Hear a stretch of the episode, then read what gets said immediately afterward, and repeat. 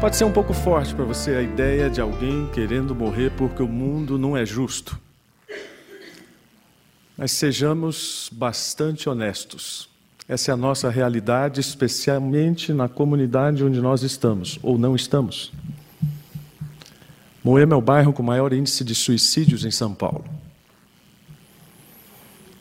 E por que, que as pessoas estão fazendo isso? Porque elas estão mais ou menos com esse mesmo discurso. Uma das coisas muito divertidas quando os nossos filhos eram pequenos era ouvi-los dizer que o mundo não é justo. Se você é pai, você já deve ter passado por essa experiência de ver um pirralhinho de dois, três anos dizer: Isto não é justo. Mas o, que é deprimente mesmo é você responder para um pirralhinho desse: O mundo não é justo mesmo como se ela tivesse condições de entender você na mesma capacidade que você tem, no mesmo nível de diálogo. Não dá. E quando chega então essa época de Natal, não sei se você é como eu, mas às vezes eu tenho vontade de colocar o dedo na boca de certas mensagens que a gente vê, tão piegas, tão melosas e paz e justiça e, e, coisas que a gente vê que não fazem o menor sentido. Primeiro, fora do mês de dezembro, já não faz muito dentro de dezembro, quanto mais fora de dezembro. Que não mencionam Cristo, que não levam em conta nenhum esforço pessoal pela justiça, que na verdade refletem muito mais um desejo de uma justiça conveniente, como é a do Calvin do que propriamente aquilo que nós entendemos por justiça.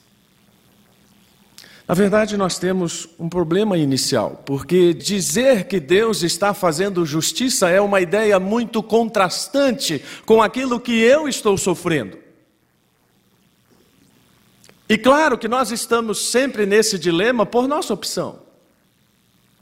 Porque já que a nossa opção tem sido o conforto e o bem-estar, então tudo aquilo que contraria o conforto e o bem-estar é injustiça. A justiça é o tema central da Bíblia e nós vemos este tema percorrer todos os livros uma espécie de fio de ouro entre os livros. E nessa condução nós vemos sempre a ideia de duas palavras, basicamente nas línguas originais: a retidão da pessoa, do caráter e da lei de Deus e as responsabilidades e obrigações, não apenas para com Deus, mas vejam lá, nos relacionamentos. Então, você que conhece a Bíblia, você que está sentado nos bancos da igreja desde a sua infância, você não pode dizer que nunca ouviu isso. Porque esse é o discurso mais manjado que andar para frente, mas menos compreendido, por outro lado, do que qualquer outra coisa. Por causa desse dilema que eu acabei de mencionar e também por causa de algumas outras questões, querem ver? Primeira delas, o que nos causa indignação em termos de justiça? Com honestidade, você não vai responder agora em voz alta, mas você vai responder dentro de você. A desigualdade causa indignação em você. Olhar à sua volta e verificar tantas coisas que você acha e eu também acho que poderiam ser diferentes e não são diferentes, isso causa indignação em você? Uma matéria na revista Exame trazendo a opinião de um dos maiores economistas do momento, Thomas Piketty, mostra que o Brasil está no topo da desigualdade. Um dos top 10.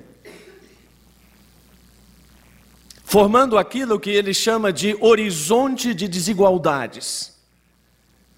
E normalmente nós não estamos incomodados com isso, porque nossa necessidade está suprida. Nós estamos naquela parcela bem pequena da população mundial que tem água encanada, que tem luz elétrica, que tem residência confortável, que tem acesso à internet na mais alta velocidade, ainda que a nossa seja precária em relação a outros países. Então, como essas nossas necessidades básicas estão satisfeitas, não sobra muito espaço para ficarmos indignados com alguma coisa. Aliás, é muito comum observar nos crentes um certo discurso meritocrático. É isso mesmo. As pessoas têm o que merecem. Eu trabalhei, eu me esforcei, eu me capacitei, eu tenho horas de suor e trabalho, nada mais justo que o meu trabalho prospere. O Brasil é um país de preguiçosos, o Brasil é de pessoas que vivem de assistencialismo, então, na verdade, esse retrato que nós temos aí é o que deveria ser. Isso não é indignação, deixa eu avisar você, viu? Isso é acomodação. E, e, eu estou pincelando isso porque isso aqui interfere na sua compreensão do que a Bíblia está falando sobre justiça. Outra coisa que interfere na compreensão do que a Bíblia está falando sobre justiça é como nós nos enxergamos dentro das dimensões coletiva e individual. Em muitas sociedades, ser parte de uma comunidade significa honrar os outros, pensar no bem dos outros, não envergonhar o grupo. Mas do outro lado do mundo existe uma comunidade que se move pelo individualismo, onde palavras como autorrealização, direitos inalienáveis e outras coisas são parte do discurso. E isso interfere na nossa compreensão da Bíblia, porque a Bíblia foi escrita toda dentro de um contexto de pessoas que se entendem como parte de uma comunidade. Por isso que as pregações que tentam casar estas cosmovisões comunitárias com as cosmovisões individualistas não se entrosam. Primeiro, porque o discurso de fazer Deus funcionar para mim Não funciona. Pode até funcionar para ajudar a gente que está precisando de um up em certas áreas. Mas não funciona no sentido da consistência bíblica. E se nós queremos entender a Bíblia, precisamos entendê-la desde o começo como o projeto de Deus para uma humanidade. O projeto de Deus para restaurar essa humanidade e torná-la uma nova unidade. Uma nova humanidade, uma nova unidade humana, um novo corpo, uma nova família, uma nova conexão. Por fim, precisamos também olhar para a Bíblia e pensar que até mesmo o diabo faz parte desse negócio. Não porque ele queira agir nessa forma, mas porque a ação soberana de Deus engloba até a ação do diabo. Muita gente se pergunta, mas se o mundo é justo, por que, que o diabo está agindo? E você que é crente, você que já alguma vez precisou defender sua fé, já ouviu esse discurso? Por que tanta maldade? Por que tanta doença? Por que tanta morte? Por que tanta guerra? E às vezes até você, como crente, fica encafifado e começa a pensar: Deus, como é que eu vou explicar isso para uma pessoa não crente? Na verdade, você não precisa explicar. Sabe bem, essa, essa, essa é uma coisa que todos nós, que somos discípulos de Cristo, uma mania que nós precisaríamos perder, de tentar explicar tudo. Eu, eu sou um pastor que frustra as pessoas. O cara vem com aquelas altas lucubrações, é lucubrações mesmo, pode procurar no, no dicionário. Não é elucubrações, é lucubrações. O sujeito vem com aquelas lucubrações elevadíssimas, e a minha pergunta é sempre a mesma: onde você quer chegar? Porque dependendo de onde você quer chegar, não vou dar nenhum passo com você. Agora, se você quiser chegar à compreensão daquilo que a Bíblia está dizendo e revelando para você e revelando para todos nós, ok, ótimo, vamos nos debruçar sobre isso. Vamos buscar as respostas mais profundas que as Escrituras nos dizem, mas sem jogo de retórica. Sem blá blá blá que vai vai nos levar muito mais distantes de Deus do que propriamente entendendo a justiça da palavra. Eu gosto do Salmo 9 porque é um salmo que contrasta fortemente toda essa maldade do mundo que nós comentamos com aquilo que Deus está fazendo. E então vamos nos livrar agora desse paradoxo. Nós não somos mais vítimas desse paradoxo. Se Deus está promovendo justiça, por que, que o mundo é injusto? Já rasgamos isso, jogamos fora. Hoje nós vamos nos colocar no mesmo nível do salmista e nós vamos dar um louvor devido ao Senhor, porque Ele é justo. E eu entendo isso porque eu leio a palavra e eu vou dizer, como salmista, eu vou confessar, Senhor.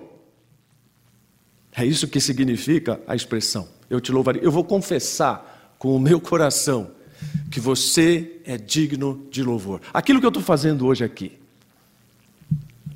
O jeito como eu cantei ou não cantei, o jeito como eu li a palavra ou não li, o jeito como eu orei ou não orei, é a minha expressão de gratidão a Deus. E então não importa como é que eu esteja percebendo isso, o meu coração vai se abrir, e, e aí de todo o coração significa coração sem afeições divididas. Eu gosto de explicar isso da seguinte forma: imagine você, ontem eu fiz um casamento, celebrei o casamento, e eu gosto sempre da figura do casamento. Imagine você, alguém que casou, como a Dani e o Edu casaram ontem, e então no primeiro dia, na nova casa. A esposa se depara num porta-retrato em cima da lareira, em cima do rack, de uma mulher que ela não conhece. E ela pergunta assim: Mas quem é essa mulher? E o novo marido diz assim: Minha primeira namorada.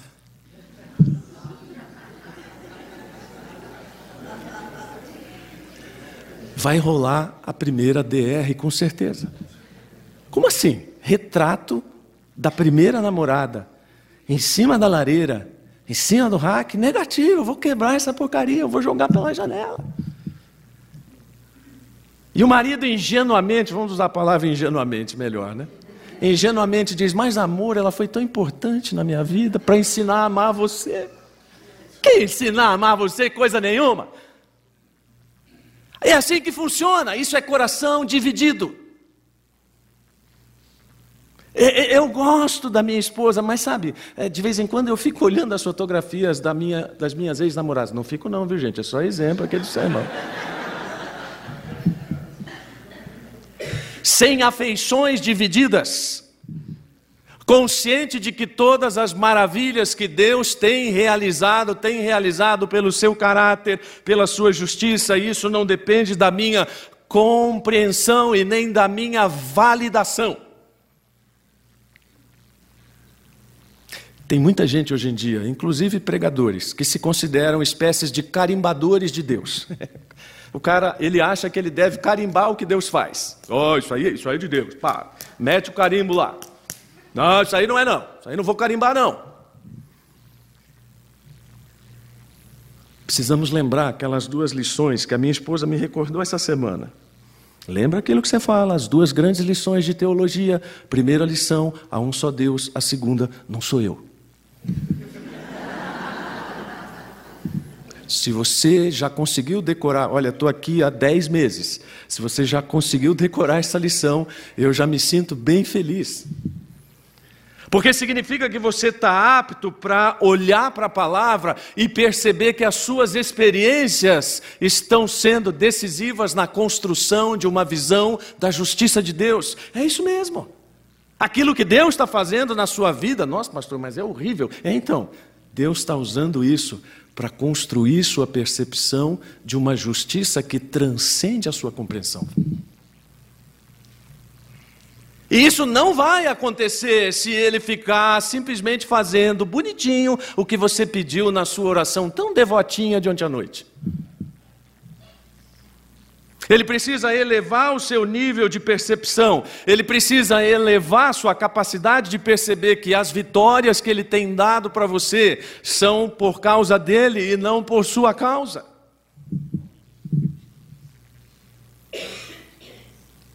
Ele precisa elevar a nossa visão de que até mesmo nas derrotas ele está perto, como nós cantamos, ele está consciente.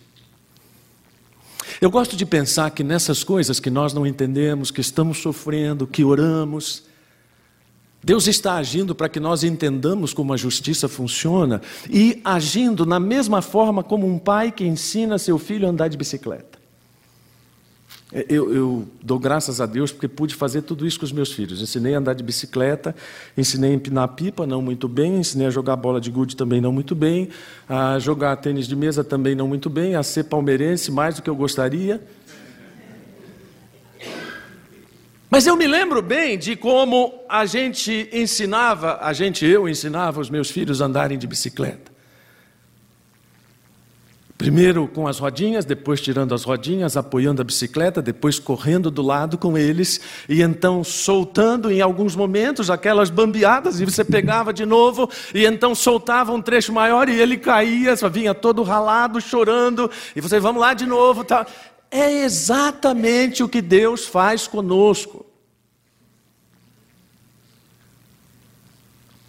Até que apesar dos tombos, apesar das dificuldades, um dia aquela criança pequena ganha confiança e começa a andar sozinha. E começa a se exibir para a gente. Nesse aprendizado teve dor, teve queda. Até a gente caiu, né? Olha, eu, Deus é tão perfeito, irmãos. Eu louvo a Deus por ter criado os meus filhos na etapa correta, sem desfazer de ninguém quando eu tinha vinte e poucos anos. Porque hoje, se eu tivesse que ensinar um filho a andar de bicicleta, ia ter que pagar alguém. Não ensinaria. E, e acho importante, fazendo aqui uns, um, um parênteses, mês da família, né? Essas interações pai e filho são fundamentais. Eu nunca quis que ninguém ensinasse meu filho nem a andar de bicicleta, tudo isso que eu citei, andar de bicicleta, pinar pipa, jogar bola, essas coisas. Privilégio de pai. Eu quero fazer isso. Portanto, pai, não abra mão de fazer isso. Eu tentei jogar videogame, um horror. Até hoje também não tento, mas a nossa percepção vai sendo elevada de como Deus vai, vai trabalhando na nossa vida. Final de ano é uma excelente oportunidade para você parar, olhar tudo o que aconteceu, vitórias, derrotas, e entender que essa questão da disputa que se trava pela sua vida nas hostes espirituais tem o controle soberano de Deus e mais, o direito de Deus que reivindicou sua vida. Ou seja, a justiça que está operando em mim e em você é a justiça que nos foi imputada por Cristo, de tal forma que não podemos mais ser reivindicados pelo mal, pelo diabo, não podemos ser reclamados por nenhuma força do mal espiritual, porque fomos justificados nele.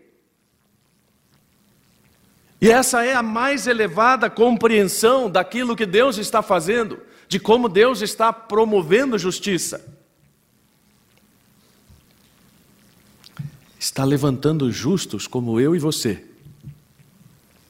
Ah, imperfeitos, é verdade, imperfeitos. Ainda assolados por toda sorte de, de injustiça. Ah, é verdade, você tem razão também. Mas é o que Deus escolheu para trabalhar. E por isso, nós precisamos sair daqui nesta manhã com algumas verdades que estão nos Salmos. Nós precisamos cravar essas verdades no nosso coração. Por mais que o Jornal Nacional faça você sofrer, se é que você assiste o Jornal Nacional, olha, eu não sei, acho que faz uns 20 anos que eu não assisto. Aquilo me deprime, além de ser um monte de informação que eu não preciso saber. Deixa eu contar para você quando é que eu me desiludi. Tem jornalista aqui hoje?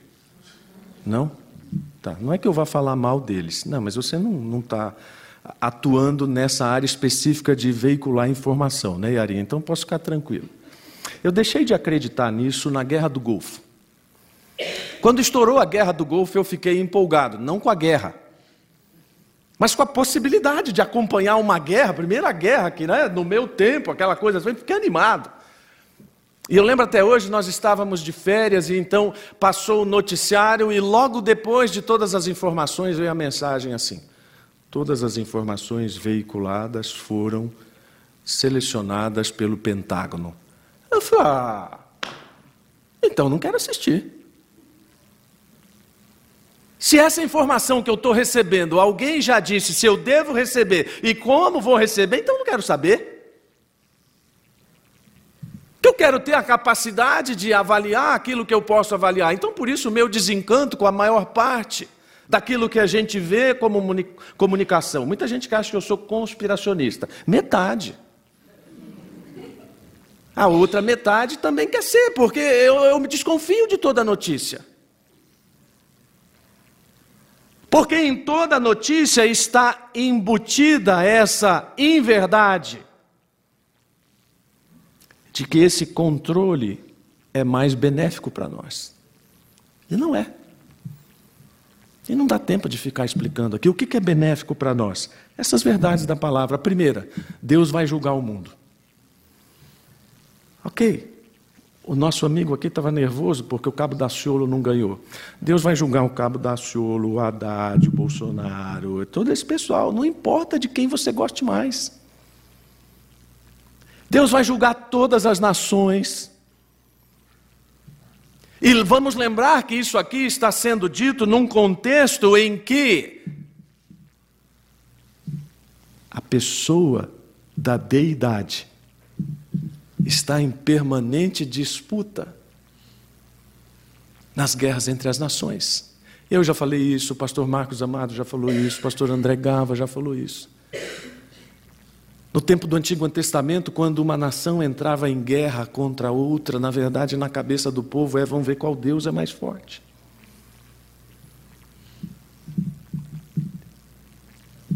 E quando o povo de Israel perdia, isso causava um enorme constrangimento. Não é como perder campeonato brasileiro de futebol, não, gente. Aliás, eu nem gosto dessas comparações porque elas são muito fracas. É um contexto sociopolítico, econômico, religioso completo que nós desconhecemos, porque vivemos num mundo onde tudo é fatiado. Então, quando o salmista está dizendo que Deus vai julgar o mundo e que do seu trono ele executa o julgamento, ele está afirmando, numa dimensão do tempo que nós também não conhecemos, porque na nossa cosmovisão do tempo medido é difícil entender como pensavam os escritores bíblicos, em que passado, presente e futuro não estavam linearmente divididos como estão para nós. De tal forma que, como ele diz, os ímpios vão ser extinguidos. Isso tem um papel presente e futuro de certeza inabalável de que Deus está promovendo justiça de tal forma que nações ímpias, pessoas ímpias serão julgadas sem direito a recurso. Nenhum de nós pode privar Deus do seu papel de juiz. Por isso que eu brinco que aquelas duas lições de teologia são muito interessantes. Às vezes eu fico pensando em quantas guerras. Eu gosto muito de filme de Segunda Guerra Mundial. Se você também gosta, a gente pode se juntar, fazer um grupo, um clubinho de filmes da Segunda Guerra Mundial. Até os nossos filhos, quando entram assim no nosso quarto, falam, mas já de novo assistindo filme da Segunda Guerra. Mas eu fico pensando quanta gente morreu inocentemente por causa da maldade. Você para para pensar isso, ah, pastor, okay, tem mais coisa para fazer, ficar pensando nesses negócios assim. Eu paro. Não sou melhor que você, mas eu olho para isso aqui e vejo que, apesar de tudo, Deus continua sendo o abrigo para o aflito. Algumas coisas da experiência pastoral eu vou guardando com muito carinho no meu baú de lembranças. Eu lembro a primeira vez que eu fui visitar o Edu, ele tinha feito a primeira sessão de quimioterapia, ou a segunda, e ele contou para mim, então, quando tinha chegado lá no hospital, e de como Deus providenciou duas, duas mulheres que sentaram do lado dele. Começaram uma conversa despretensiosa. A mulher falou de Deus para ele e confortou o coração dele. Não foi, Edu? Deus, Deus tem o seu jeito maravilhoso, extraordinário de nos prover conforto em toda situação de aflição, e quando o salmista está dizendo, ele está falando isso com um enorme repertório de experiências, depois de experimentar muito todos esses confortos. Salmo 46, 1 é certamente o versículo que você mais conhece, não é? Deus é nosso refúgio e fortaleza, socorro bem presente na angústia. Versículo de decorar na escola dominical, se você passou por ela quando criança, de decorar no culto doméstico, de ter na porta da geladeira, no painel do carro. Naquela época que a gente tinha plástico nos carros, você lembra disso? Parece que esse negócio de ter versículo agora estampado no carro caiu de moda, não sei, eu não tenho visto, né? Mas eu via muitos carros com esse plástico, Salmo 46, 1. E olha, sinceramente, tomara que todas as pessoas que estamparam esses plásticos no seu carro realmente tenham experimentado disso. Porque às vezes a gente vê umas condutas meio incoerentes né, dos plásticos. Uma amiga nossa uma vez parou num semáforo e estava escrito assim no carro da frente: se for crente, buzine. Aí ela buzinou toda feliz, o sujeito saiu da janela, soltou um monte de palavrões para ela tal, e ela ficou tão nervosa, me pediu desculpas. Né? Por que eu estou falando isso? Porque tem muita gente que fica lendo esse salmo, oh, Deus é o nosso refúgio e fortaleza. Quando vem o sofrimento, ele xinga Deus, ele abandona a igreja, ele se revolta com Raimundo e todo mundo, para de ler a Bíblia, para de orar e diz: esse Deus não é justo, tal, vou me matar. Blá, blá, blá. Na verdade, ele não entendeu isso aqui. E por uma palavra que está lá no versículo 18: quem conhece o nome do Senhor confia nele por ser justo. Conhecer o nome aqui tem a mesma ideia de ter a fé que nós temos hoje em Jesus, de ter uma certeza inabalável de quem Ele é, do seu caráter e de todas as coisas. Quando você conhece uma pessoa de verdade e você ouve uma notícia meio torta da pessoa, se você confia nela, você já diz de cara: não, isso aí não bate com Fulano. Isso aí deve ser boato, aborta, esquece, não converse isso comigo, porque eu conheço o caráter daquela pessoa. E é essa ideia que o salmista está passando, que o conhecimento da pessoa de Deus faz toda a diferença, porque a base de uma vida santa é exatamente isso a confiança na pessoa de Deus. E o oposto disso é a tristeza de, que, de ter que barganhar com o pecado. Você fala assim, como assim barganhar com o pecado? Assim mesmo. Um teólogo afirmou que o salário que o pecado barganha com o pecador é vida, prazer e lucro. Mas o salário que lhe paga é morte, tormento e destruição. O pecado é safado e enganador. Promete e não paga. E quando paga, paga de forma ruim. Aquele que compreende a falsidade e o engano do pecado deve comparar suas promessas e seus pagamentos justos, ou seu pagamento justo. Eu já disse aqui também que uma coisa que ajuda muito na compreensão da realidade do pecado é o que aconteceria se todo mundo estivesse fazendo isso. Até mesmo entre nós, né? Alguns mais liberais, outros menos liberais. Beleza, vamos lá, uma discussão honesta. O que, que aconteceria se todo mundo fizesse o que você deixa seu filho fazer? Na igreja, na sociedade? Isso produziria vida lá no final das contas ou produziria morte? Se produziria morte, então não é de Deus. Para terminarmos, qual é o meu papel? Qual é o seu papel nessa justiça que Deus está promovendo? O que, que Deus está me chamando a fazer? O que, que Deus está chamando você a fazer nisso? Em primeiro lugar, seria muito bom se a gente não atrapalhasse Deus. Você conhece aquela frase, né? Muito ajuda quem não atrapalha. Eu, eu gosto de pensar isso. Se eu não atrapalhar Deus, já estou num bom momento. E o que é atrapalhar Deus nessa matéria? É ser instrumento de opressão.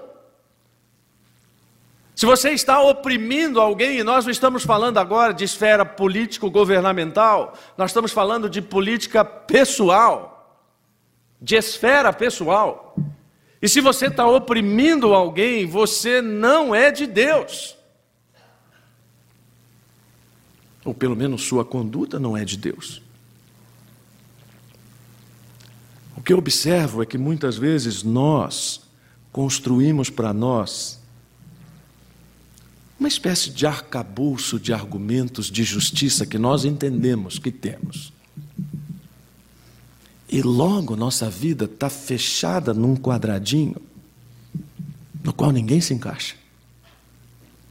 E aí nós somos os justos, os outros são os injustos.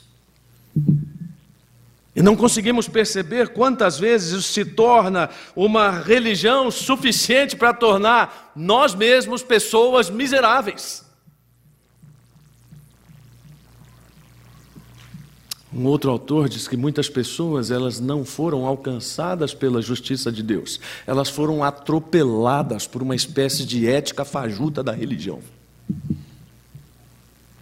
Então nós precisamos entender isso na forma como Jesus ensinou, e ele ensinou que nós precisamos ser sal e luz, ou seja, influência e referência. Esse foi meu primeiro, um dos primeiros contatos com a CB Moema lá no Almenate neste ano.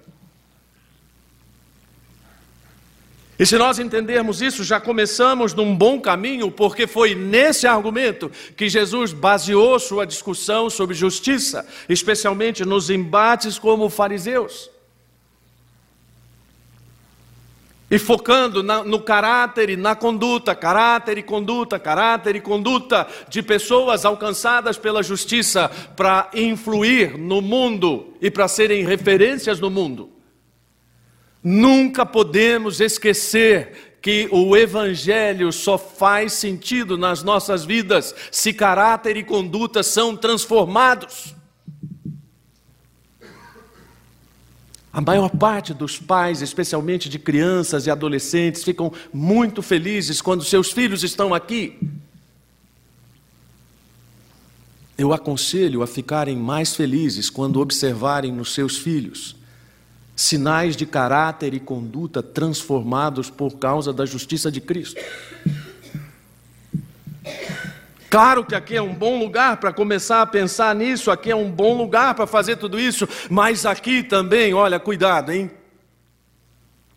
É um lugar perigoso. É como assim, perigoso? Porque pessoas sem maturidade poderão olhar para o lado de observar A, B, C, D, essa conduta, aquela, e se desmotivarem. Isso acontece. Uma coisa que a gente também acha, ou eu acho bastante interessante, quando eu vejo líderes pensando, de uma forma geral, não da CB Moema, mas pensando no que deveria ser a igreja, no que poderia ser a igreja. O mundo ideal de Bob. Esquecem que os níveis de maturidade são diferentes. Numa comunidade como a nossa e qualquer outra comunidade de discípulos de Cristo, nós temos níveis de maturidade muito diferentes. E fica muito difícil tentar nivelar todo mundo, porque quando fizermos isso, estaremos tentando vestir um colete de justiça em gente que não entendeu ainda o que é isso. Em Mateus 5,20, Jesus disse: Eu os advirto, a menos que a sua justiça supere muito a justiça dos mestres da lei e fariseus, vocês jamais entrarão no reino dos céus. Jesus estava lidando com pessoas, e, e, e, gente, vamos fazer um parênteses aqui, né? Eu sou da turma que não faz muita questão de falar mal de fariseu. Como assim? Porque você é um fariseu? Não. Fariseu é um sujeito gente boa que nem eu e você. Qualquer fariseu estaria aqui como eu e você hoje. Qualquer fariseu prestaria atenção no sermão, entregaria suas ofertas, talvez até com um pouco de exibicionismo. Gente boa. Fariseu é um cara que você gostaria de ter como vizinho de porta do seu apartamento. O problema é que eles não haviam entendido aquilo que Jesus estava ensinando e olhando para o Antigo Testamento e para todos os profetas, dizendo: tudo isso que eles disseram, a lei e os profetas estão apontando para um caráter regenerador que só pode ser cumprido em mim. Então ninguém vai entender. Porque se você ficar tentando ser bonitinho pela lei, a única coisa que você vai conseguir é ser bonitinho. Eu gosto muito das expressões que Jesus usa, por exemplo, quando ele fala da oração do publicano, aliás, do fariseu. Ele diz: o que, que ele quer? O louvor público? Já conseguiu. Ou seja, deveria estar almejando alguma coisa muito mais elevada. Quero encerrar com uma frase do George Led que diz: O ensino de Jesus não é uma ética para os que aguardam o fim do mundo, mas é o fim do mundo para aqueles que já experimentaram o fim deste mundo e a vinda do reino de Deus. Olha só que excelente oportunidade para você falar disso para alguém. O sujeito fala assim as coisas, nossa, isso é o fim do mundo, é. Aí você fala, para mim o mundo já acabou. Fala, ah, Como assim? É. Porque eu já estou vivendo pela ética, pela justiça de um outro mundo. Aquele que Jesus apresentou para mim. De tal forma que agora o amor, a bondade, a graça e toda a misericórdia, tudo aquilo que é decorrente da cruz, é visível na minha vida. Sabe, aquela história né, de não prega o evangelho, vive? Isso, isso é do diabo, viu gente? Tem que falar assim, a Bíblia manda falar. Não tem essa história, não. Claro que em certas situações, como estas que foram narradas aqui para nós pela experiência do Samé, há todo um contexto. Claro que em muitas situações você vai precisar, talvez, testemunhar primeiro antes de falar. Mas é claro também que é muito bom quando no momento em que você falar de Deus, da Bíblia, isso já tiver sido visto na sua vida. Porque é por causa dessa justiça que nós temos uma vida nova. Deus está promovendo justiça? Sim. Nós entendemos essa justiça? Não necessariamente. Continuamos sofrendo? Sim. Mas somos parte daquilo que Deus está fazendo para melhorar o mundo e tornar esse mundo mais justo? Sim, também. E, gente, só um aviso. Isso não tem a ver diretamente com corrente teológica, corrente escatológica. Isso tem a ver com o Evangelho. Simples assim. De sermos justos porque fomos alcançados pela justiça de Deus, de fazermos justiça porque ela nos foi imputada em Cristo, de sermos bênção no lugar onde nós estamos, porque isso é um privilégio que Deus nos dá. Abaixe a sua cabeça.